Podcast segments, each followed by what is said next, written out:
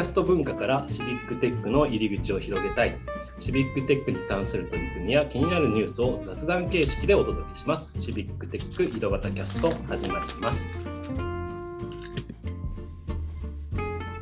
はい、拍手が鳴らないというトラブルを抱えながら、ということで、はい、えっ、ー、と今日もあの岐阜の石井と埼玉の太田と川崎の又がお届けしますということで、えー、前回ね、ポッドキャストナイトということで、いろんな方に参加してもらって、えー、いろんな疑問にね、解決してたんですけども、今日はあちょっとまた違うイベントの紹介というかですね、あのアーバンデータチャレンジと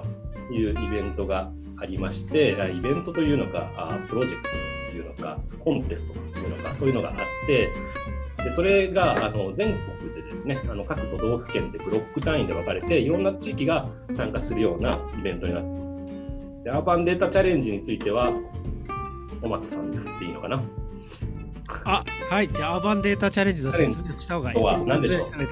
アーバンデータチャレンジはあれですね、あのイベント駆動型のコンテストという、そうそういう名前でやってます。まあ、要はシビックテックとか、そういうあの地域貢献の課題をしてる人たちが、まあ、データやそう IT を使って活動していっていく人たちの、まあ、そのサポートするようなその取り組みです。で、え、ー、とまあ、地域性をとっているので、地域ごとにそういったあの、えーと、私たちのお手伝いをしている人たちにお手伝いをしていただいて、そこで、まあ、イベントを開催しながら、えー、いろんな活動をしていただくと。で、まあ、活動してるだけだとあれなので、最終的にコンテストって形で皆さんの活動を表彰するってそんなような取り組みです。まあ、簡単に言うとそんな感じですね。はい。はい、で、これが結構、あの、6月、7月ぐらいでしたっけ、キックオフ、はい、全体のキックオフがあって、はい、はい、えー、でまあ、各地、まあ、それぞれ、あのー地域の取り組み進めてってくださいみたいな感じで、えー、実は岐阜も参加してて岐阜の方は、えー、と8月ですねにキックオフっていうのをやっててで今度10月30日にも勉強会っていう形で、えー、やろうかなって思ってます埼玉の方はいかがです？太田さん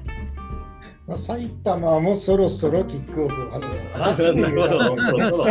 そろそろだからね。ねそうですね、この間、同じ東東京はあの都立高校の山吹高校っていうところと一緒に、まあ、半年間、そこの高校生と一緒に取り組みをするっていうのを始めました。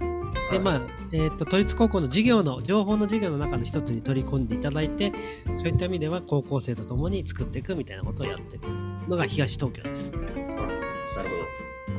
で、まあ、あのコロナ禍でなかなかねあの以前はリアルに集まってのイベントっていうのも多かったんですけどなかなかオンラインになってて、えオンライン上で開催されるってことが多いので私実はねいろんな地域にそういうの参加するの大好きで あのゲストとかにも呼ばれて参加してるんですけどあのなので、えっと、ちょっと今日はその、えー、UDC 石川ブロックの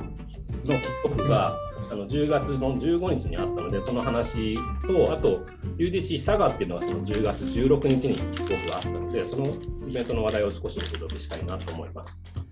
で、えー、アーバンデータチャレンジ石川の方はですね、あの Code for 金沢の福島さんっていう方が、まあ、あの一応ブロックのリーダーになってやられて、えー、そので今回はその金沢ってもうすごい王道であの基本的にはそのなんか泊まりごと要は課題ドリブンなんですよね。ちゃんと課題があってその課題に対してじゃあシビックテックでみんなで何かできることないかっていう考えることがスタイルなので、えー、本当に最初に課題の説明みたいな感じでありました。でこのアーバンネタチャレンジの石川ブロックの方では2つ課題が今年はあってですね1つが残薬残薬問題聞いたことありますかね小俣さん私は罪悪っていうの言葉をあまり聞いたことはありませんでした。ないですよね。ないですね。太田さんあります？どういう字書くんですか？あのね、残る薬って書いて残薬っていう。で、あのこれは何かっていうと、あのえーと、そのお医者さんで薬もらってきますよね。でもらってくるんだけど私も風邪薬もらうんだけどあ余分に3日分ぐらい出しとくんで熱あの上がったら飲んでくださいみたいな風に渡されるものとかもあるのででそれで飲みきらなくて残っちゃう薬のことです。でそれがじゃあまあ捨てられちゃうんで、年間ですね、何何億だったかな、なんか億単位で、えー日本で残ってるみたいな感じで、それ自体がちょっと残薬を減らしたいっていうのが、薬剤師さん、石川県の薬剤師さんが SDGs とか取り組んでいくっていう活動の一環で、あのその残薬を減らしたいっていうことでうん取り組まれてるっていうことで、じゃあ、この残薬をどうやったらみんなで減らせるだろうみたいな話をしてました。確かにあれね、お医者さんからもらったお薬ってなかなか全部飲みきれないですよね。うんうん結構余ったりしてますからね。でそこではちょっともう少しですね、その長いというか、なんかあの普段飲まない、なんか持病があって、高血圧の薬とかずっと出されるけど、まあ、飲み切らずに残っちゃうとかで、あああいうのって残ってたら、あの薬剤師さんに相談すると、じゃあ残ってる分を差し引いて薬を出すってこともできるらしいんですよ。ただあの、処方箋とかでもう決められた量がお医者さんで出されてるから、それを変えることができないので、まず一旦薬剤師さんはお医者さんに相談して、残薬残ってるんで、これ、処方箋減らしてもいいですかみたいな許可許可を取って、じゃあ、お医者さんがいいですよってなったら減らせるとかっていう感じで、だからなかなか減らすっていうこと自体もいろんな連携が必要な感じがして、でそのあたりがね、あの課題になっていくんじゃないかなっていうふうに感じました。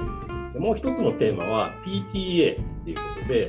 あの PTA であのもうここの石川県ってすごくって PTA を役割分担じゃなくしようみたいな要は任意の要はやりたい人がやるべきだっていう感じでそんな地域があってでそこで PTA 活動をもう一回要は役割分担じゃなくてみんなが参加するんじゃなくてやりたい人が集まる PTA みたいな感じで進められててでそこで取り上げたのが子どもの見守りっていうところでどうやったらみんなで子どもの見守りとかあと危険な場所とかあるんでそれをどうやって共有していけたらいいかっていうことが課題で取り上げてました。なのでそういった課題の部分に対して、えーなんかねあの UDC という一環で解決していけたらっていう感じで取り組んでました。であと、佐賀の方はですね、水害の方をテーマにしてて、えー佐賀市っていうところは結構あの水が溜まりやすくて、2年に1回ぐらいその、えー大雨が降ると水が溜まってしまうとかっていう話があって、じゃあそれをどうやって、今年もあの水害があったらしいんですけど、じゃあそれをどうやって、解決していけるんだろうっていうような話になってましたね。水害とかどうですか？水害、川崎は、あの、あれですね、多摩川のあの氾濫があって、この間、武蔵小杉のこあのタワーマンションが水害に落ちたりとかしてああ、ます、じゃあ、やっぱありますよね。だからまあ結構いろんな地域でね、起こってるんで、そうですはい。ね、みんなあの川のそばだったり、海のそばだったりするとこが多いので、何らかしらありますよね。うん、なのでそういった水害情報みたいなのを、まあ、写真撮ってアップしたっていうような地図、地図にアップしてちょっとアプリ作ってみたとか、そんな紹介もあったりして、あのすごくね、じゃあ水害に対してどうやってこのシビックテックっていう活動で取り組んでいけるのかっていうことを考える会になってました。どういうふうに、どういうふうになっていくんですかね、結構ね、楽しみですね。うん、